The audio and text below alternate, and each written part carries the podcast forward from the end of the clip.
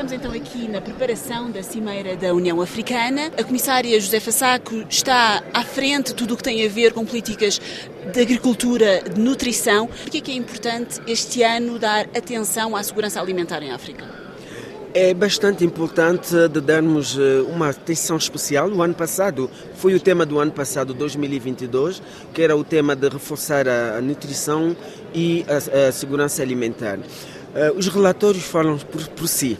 Se olhamos nos relatórios, 282 milhões de pessoas em África estão subnutridas. E isso para nós é um fator de urgência. Urgência porque o continente tem a potencialidade de produzir e dar de comer à África. Mas, infelizmente, por falta de investimento no setor, eh, nós não estamos a tirar dividendos daquilo que nós temos. Nós temos eh, terras aráveis, 60% da terra não cultivada a nível global vem da África. Eh, temos uma, uma região com uma juventude muito nova, portanto, temos o capital humano e também temos os recursos hídricos.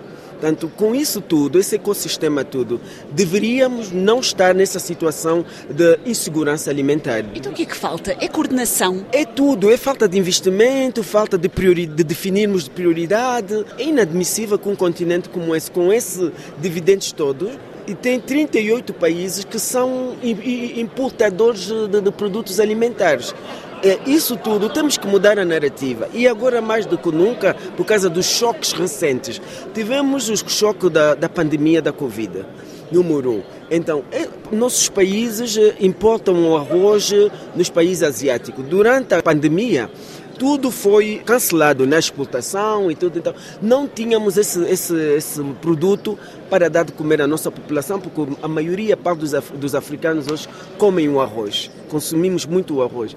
Então, isto foi uma lição. A segunda lição que podemos dizer também é essa guerra da Ucrânia e a Rússia. Nós eh, até inadmissível que um continente com 1,4 bilhões de habitantes importa num país com 43 milhões de habitantes. É, um, é uma disparidade, então nós tudo isso temos que olhar e como as políticas públicas sobre o desenvolvimento da agricultura é tratado aqui dentro da União Africana, porque esta União Africana é uma união muito forte.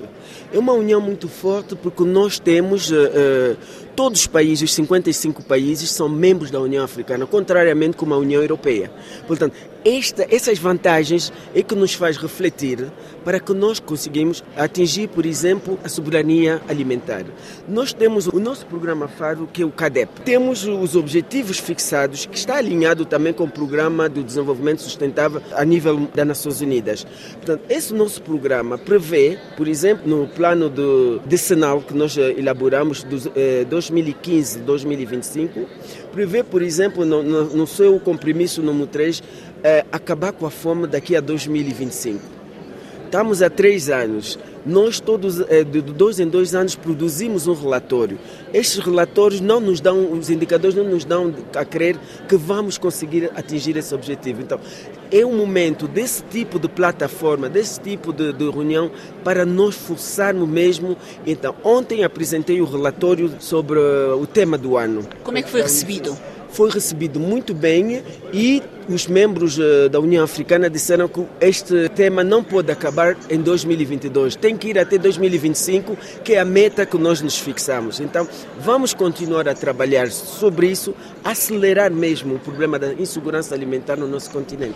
É comissária, claro que as decisões são tomadas pelos chefes de Estado, mas o que é que gostaria de ver nestas conclusões no domingo sobre a questão da segurança alimentar e da nutrição em África? Eu gostaria de ver declarações muito afirmativas informações muito, muito concretas sobre isso. Na agenda da Cimeira tem um item que é a segurança alimentar, a crise alimentar. Então, dentro da crise alimentar, os nossos Estados vão sair claramente e é bom porque agora eles estão a ver que tem que se fazer qualquer coisa. O relatório foi bem recebido e reforçado pelos países membros e acredito que o comunicado final desta, desta agenda vai mais para mobilizar recursos para implementar, porque problemas conhecemos e a solução temos.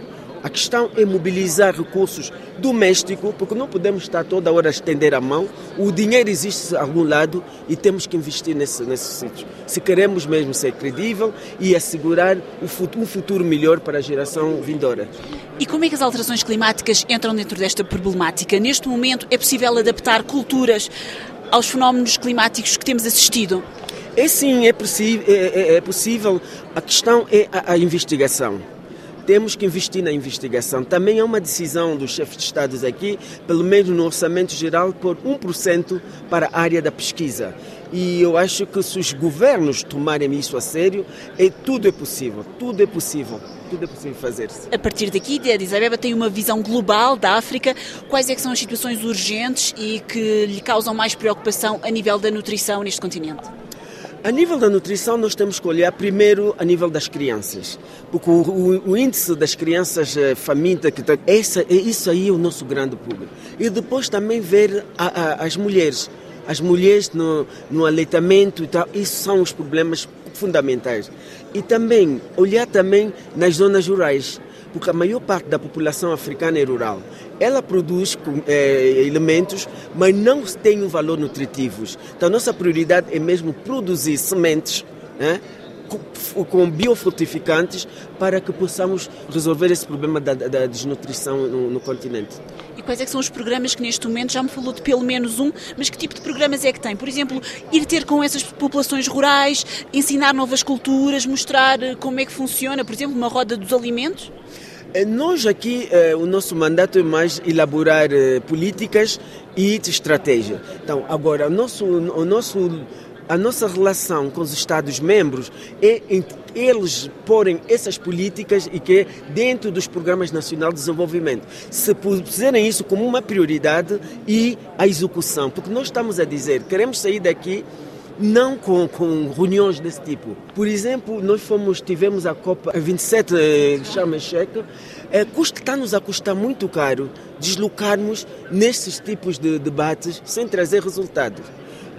É frustrante? É muito frustrante. Então, não queremos mais eh, reuniões assim, queremos ações concretas. Então, o nosso lema hoje é ação, ação, ação, implementação, implementação, porque tudo existe. Não vamos inventar a roda porque já existe.